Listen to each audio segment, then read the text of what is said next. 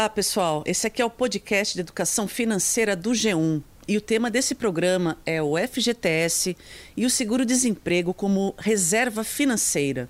Eu sou a Marta Cavalini quem está aqui comigo é o meu colega Darlan Alvarenga. Olá, pessoal. Estamos aí mais uma vez para falar sobre finanças pessoais, dinheiro, din-din, recursos. Vamos lá, Marta. Vamos lá então, gente. Então, o FGTS e o seguro-desemprego são duas reservas financeiras que os trabalhadores com carteira assinada têm quando eles perdem o emprego e, consequentemente, ficam sem a renda deles, né? Por isso, é preciso muito cuidado para não gastar todo esse recurso de uma só vez. E aí fica sem fonte de renda e até com o nome sujo, né, Darlan? Então, gente, é, são as duas modalidades principais que estão à disposição do trabalhador com carteira assinada se ele se encontra numa situação eventualmente de desemprego. E agora o que eu faço? Que renda eu tenho? Que eu vou, como eu vou manter minhas contas em dia até aparecer outro emprego, até eu encontrar, me recolocar? É essas duas proteções básicas que garantem aí alguma fonte de, de renda para passar por esse período, essa travessia, esse período difícil para muita gente. E daí a importância de falar que recursos são esses, como conseguir e como tentar administrá-los e fazer esse dinheiro durar o mais tempo possível. Isso, exatamente. Mas acho que antes é bom a gente explicar exatamente então o que é o FGTS e o que é o seguro-desemprego, Marta. Então, gente, ó, é, o fundo de garantia, né, que é chamado Fundo de Garantia do Tempo de Serviço, ele é um direito de todo trabalhador que é formal, ou seja, tem carteira assinada. O empregador, né, a empresa, ela é obrigada a depositar todo mês 8% do salário desse trabalhador na conta desse fundo que é administrado pela Caixa Econômica Federal. Esses depósitos têm que ser feitos até o dia 7 de cada mês, tá? E não podem ser descontados do salário do funcionário. E o funcionário também não pode tirar esse dinheiro para usar. Ele fica lá paradinho. Só é possível mexer nesse dinheiro em algumas situações. E uma delas é quando o trabalhador justamente é demitido, mas sem justa causa. A lei permite também é, saques em outras situações, como a compra da casa própria, caso de doenças graves. Por exemplo, a gente tem um podcast que explica exatamente isso, tá? Essas situações todas que pode sacar o FGTS. É o nosso podcast de número 4, tá? Confere lá depois no, no G1 que vocês vão ouvir, vocês vão ficar sabendo de tudo. Enfim, gente, hoje em dia né, o tema ficou popular, que, né, que ano passado teve o saque das contas inativas, é aquele dinheiro que a gente tem por dinheiro, é aquele fundo, só que é, sempre é difícil, é, a como a Marta falou, tem as condições específicas que esse dinheiro pode ser sacado. A mais conhecida é quando a, a pessoa, o trabalhador, fica desempregado ou quando ele faz um empréstimo imobiliário. Mas é importante também, justamente assim, se você também não está desempregado, saber esse valor, esse saldo. Além daquela cartinha, aquela correspondência que é enviada para casa das pessoas, para os contribuintes, hoje tem app, dá para ver pela internet. Então é importante monitorar, até mesmo saber, para saber se a empresa está fazendo os depósitos Exatamente, mensalmente, é para você monitorar que esse dinheiro é seu e é sim hoje uma das principais fontes de reserva garantida para o trabalhador. Mas vamos então agora falar do seguro-desemprego, relembrar que regra é essa. O, também o seguro-desemprego é uma forma de proteção, a pessoa pode solicitar somente também em caso de demissão sem justa causa. E pelas regras atuais, é, são pagas de três a cinco parcelas, dependendo da permanência do trabalhador nesse emprego que agora ele saiu o mínimo de tempo para ele poder solicitar o seguro-desemprego, ele tem que ter, ter, ficado pelo menos seis meses na empresa, empregado com carteira assinada, para poder solicitar esse benefício. E quanto paga, né? O benefício nunca pode ser inferior ao salário mínimo, que atualmente é 998 reais, e o teto, ou seja, o máximo é 1.735 reais para esse benefício a pessoa tem que dar entrada, tal, não é algo automático também. Então, a pessoa tem que esperar a homologação. Então, mas de qualquer forma, é hoje uma fonte de renda para esse período, pelo menos três meses, podendo chegar a cinco. Então, já é aquela ajuda. É, quase sempre não cobre, o, não chega o valor do salário anterior, mas é uma fonte de renda que é uma renda para atravessar esse período de recolocação. É, mas vale assim a gente ressaltar, né, que essas parcelas do seguro-desemprego é, elas são provisórias, né? Como o Darlan falou, são de três a cinco parcelas. Então, é, elas não podem ser encaradas como uma remuneração mensal. Elas vão acabar. E quando a gente fala de FGTS também, o trabalhador desempregado, ele também tem que ter prudência, porque é, é, também é a única fonte de renda que ele vai ter por um bom tempo até ele conseguir um novo emprego ou dar um rumo à vida profissional dele, né? Então, gente, infelizmente a gente tem visto no noticiário, né, os números de desemprego ainda são perturbadores, desanimadores, muito alto, mais de 13 milhões de pessoas desempregadas, e o que é pior, o tempo de permanência no desemprego tem sido longo para muita gente, né? Então, os números do IBGE mostram que 39% dos desempregados do país procuram empregos há pelo menos um ano. E um em cada quatro já estão, procurando, estão desempregados há pelo menos dois anos. Então, realmente é um período difícil. Daí que a gente tem visto também os números, aumento do trabalho por conta própria. As pessoas têm que se virar de um jeito, conseguir alguma renda, até porque não é fácil, né? Então, realmente, só depender de seguro-desemprego, só FGTS, talvez não seja possível. Mas a gente quer falar que hoje como esse dinheiro existe, é o que tem como fazer ele render da melhor forma, né, Marta? Isso, exatamente. Por isso que eu falei com a planejadora financeira a Miriam Lund, né, para saber o que, que o trabalhador que ficou desempregado precisa fazer para encontrar uma forma de administrar melhor esse dinheiro.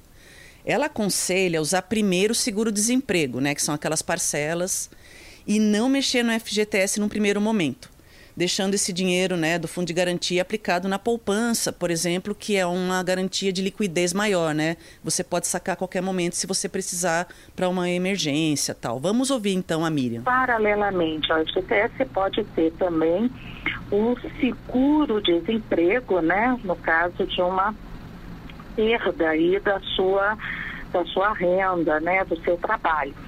E esse seguro-desemprego é justamente para te dar uma garantia nos primeiros meses. Então, ele deve ser o primeiro a ser usado. Tá? O fundo de garantia deve ser um dinheiro que você deve guardar, usar para negociar dívidas, não para o consumo. Já o seguro-desemprego é o dinheiro ideal para o dia a dia seu, né? Enquanto você procura emprego, para você poder fazer visitas em empregos, para você poder fazer network, para você poder fazer contatos para conseguir uma nova colocação. Então, esse é o segredo de lidar com essas reservas financeiras que a gente tem, sem deixar que a emoção tome conta. A gente olha um dinheiro maior, um dinheiro não esperado e depois nem lembra onde gastou, né? Quando utiliza para consumo. Então, é um dinheiro que pode fazer a diferença na sua vida. Então, vamos utilizar ele de forma é, racional, de forma objetiva, para que você possa ter uma vida de melhor qualidade.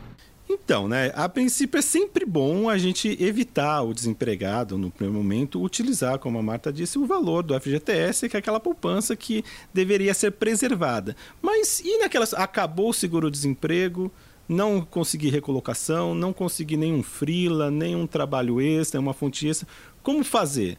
Pode ser o caso que eventualmente seja hora de pensar uma maneira de usar esse dinheiro do FGTS de alguma forma para conseguir passar esse período.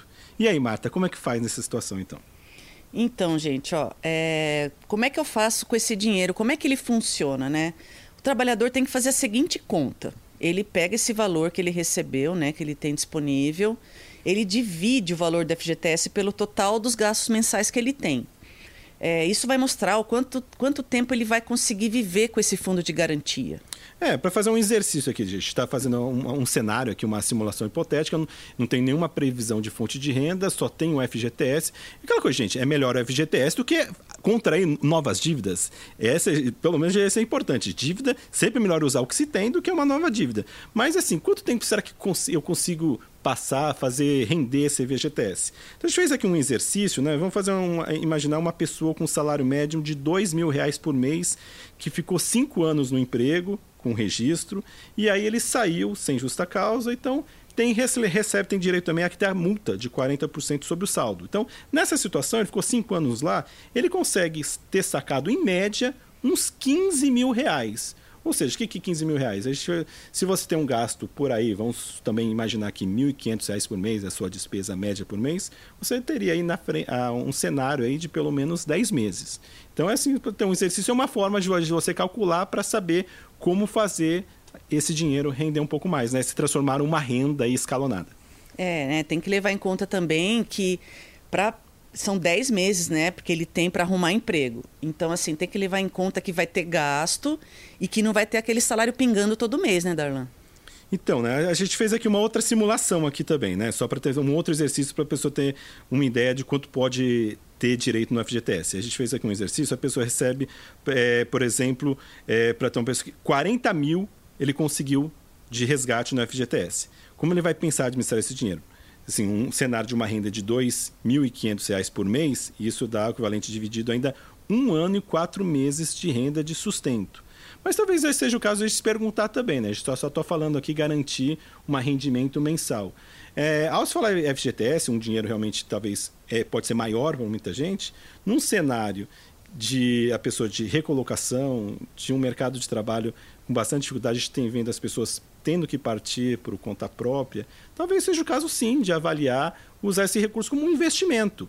Daí que aí os especialistas em finanças pessoais, para investimento, pode ser sim o caso de pensar usar parte desse recurso, o quê? Fazer um curso, uma qualificação, de repente é o primeiro lance para abrir um pequeno negócio, Aí a gente entra aqui, talvez, um, um parêntese muito grande, né? Que é planejamento e tal. Mas o FGTS, como investimento, também deve ser considerado, porque pode ser, talvez, o caminho da pessoa conseguir dar um salto na sua carreira, uma, uma um redirecionamento para poder voltar ao mercado de trabalho, quem sabe até com uma renda maior do que ela tinha antes. Né? Ah, sim. Principalmente se, for uma família que tem uma outra pessoa que esteja recebendo um salário, que consiga bancar né, os gastos na, na casa. Isso também tem uma série de nuances que pode ser, levar, ser levadas em conta, né? Se tem filho na escola, se não tem filho, enfim. Então, tudo depende também do cenário da pessoa, né? Em que em conjectura que ela está, né? É, e que a, o trabalhador vai ter que levar em conta, né, o, não só a, os seus cálculos, as suas contas, mas também a situação econômica do país, que vai ter enorme influência sobre o tempo que talvez ele vai ter que passar esse período aí tendo que com um orçamento bem mais enxuto, né? Daí que a gente está falando tentar fazer esse dinheiro mais e tá aí tá, é, não contrair dívida, talvez passar a viver com um pouco menos, né? E até talvez, quiçá, né, Marta, até seja hora de rever os seus custos e saber onde tirar e talvez ter até que abrir mão de algum patrimônio, né? Pode ser triste, de repente abrir mão de um carro, trocar um carro mais novo um carro para um carro mais velho que custa menos. Mas a gente falando aqui, talvez seja mais interessante fazer isso do que ter que encontrar uma dívida, uma situação mais difícil ainda, né? É, justamente. Então, a Miriam Lund, né, que ela, ela, ela prega muito a cautela nos gastos, né? E ela aconselha justamente isso, né? Ela aconselha garantir o pagamento, por exemplo, do financiamento da casa própria, né? Para a pessoa não perder o imóvel que ela está pagando já, já há algum tempo, né? Também garantir as despesas, por exemplo, de condomínio, que são importantes, e também as contas básicas, né? De consumo, como água, luz. Então, também isso também deve ser priorizado. E ela ela também enfatiza muito que tem que ter uma reserva de emergência, né? Que a gente até já falou sobre isso num outro podcast aqui, vale vocês ouvirem, né? Que é basicamente você guardar de três a seis meses do gasto mensal, né? Isso também é muito importante. Ela também fala, como o Darlan falou, né, de negociar dívidas, tentar sempre um bom desconto, porque é, é assim, quando a gente tem mais dinheiro para poder negociar com o credor, fica mais fácil, né? Então dá para conseguir um bom, um bom desconto e também sem abrir, de novo falando, né, sem abrir mão da reserva de emergência. Porque o desempregado não pode ficar sem dinheiro, né? Até ele conseguir um novo trabalho, uma nova ocupação, enfim. Vamos ouvir então, né, Marta, as dicas da especialista. Ouça só. Esse dinheiro do FGTS, ele deve ser usado primeiramente para você pagar o que você tem de atraso de bens próprios. Por exemplo, estou com a casa atrasada, pagamento da casa própria né? Eu estou com um condomínio atrasado. Então, tudo aquilo que possa tirar seus bens, eles são imediatos, devem ser utilizados, tá? É, você deve também pensar em guardar um pouquinho de reserva de emergência, porque esse foi o grande aprendizado da nossa crise, é ter uma reserva de três a seis meses do gasto mensal para é, eventualidades, se perder emprego, estou desempregado e preciso de emprego e estou procurando emprego. Então, isso é muito importante. E também iniciar a negociação com os devedores, porque quando a gente tem dinheiro na mão, a gente consegue negociações melhores.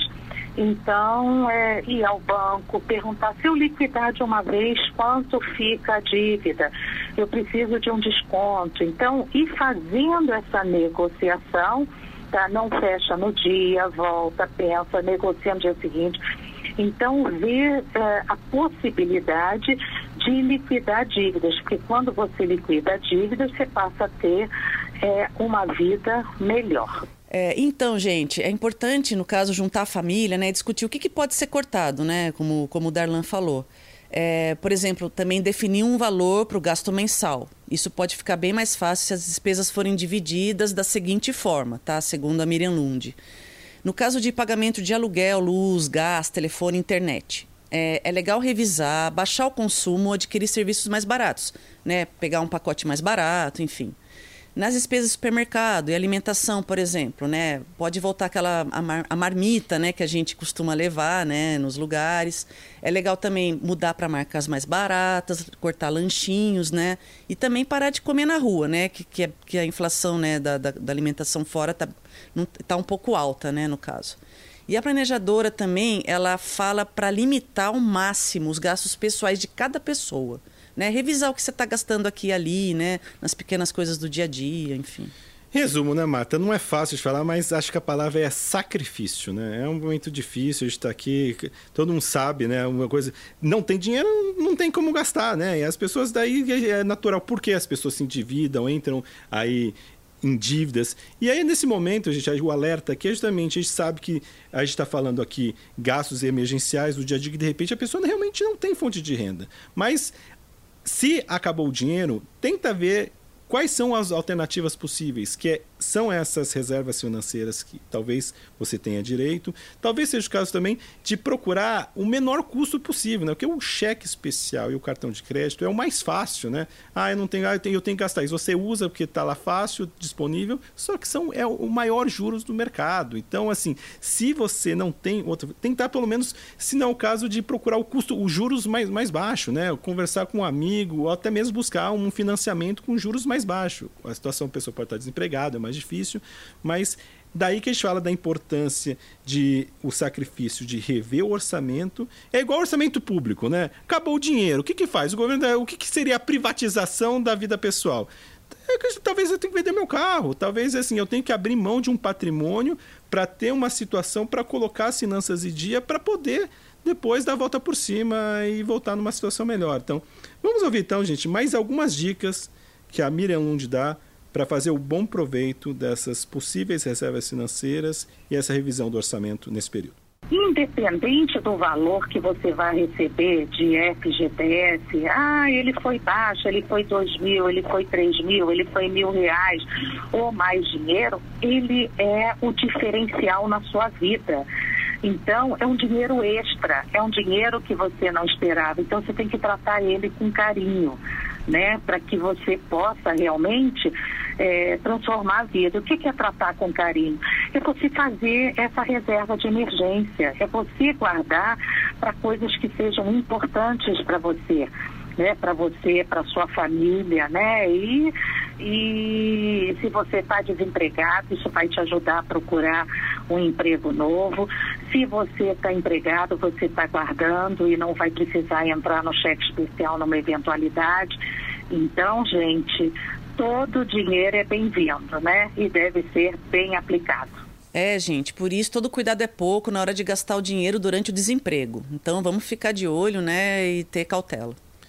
Então, gente, por hoje é só. A gente espera que você tenha gostado das dicas de como tentar passar esse período, faz, entender um pouco melhor o que é o FGTS, né, o seguro-desemprego, como fazer esse dinheiro render melhor, mas o que a gente espera mesmo é que você continue tendo sucesso na sua vida profissional ou no seu negócio, que não e não tenha passado por essas situações tão difíceis. E se porventura entrar numa dessa, é mais comum todo mundo, hoje em dia é mais comum do que nunca, infelizmente, mas pode ser a chance de dar uma volta por cima e numa situação melhor. É isso aí, gente. E se vocês ficaram desempregados, né, bora fazer networking, mandar currículo, não deixar a peteca cair, tem que tentar ao máximo, né, até conseguir. Lembra, a gente lembra que toda semana tem um podcast novo de educação financeira aqui no G1. Até mais e boa sorte. Tchau, galera. Até mais.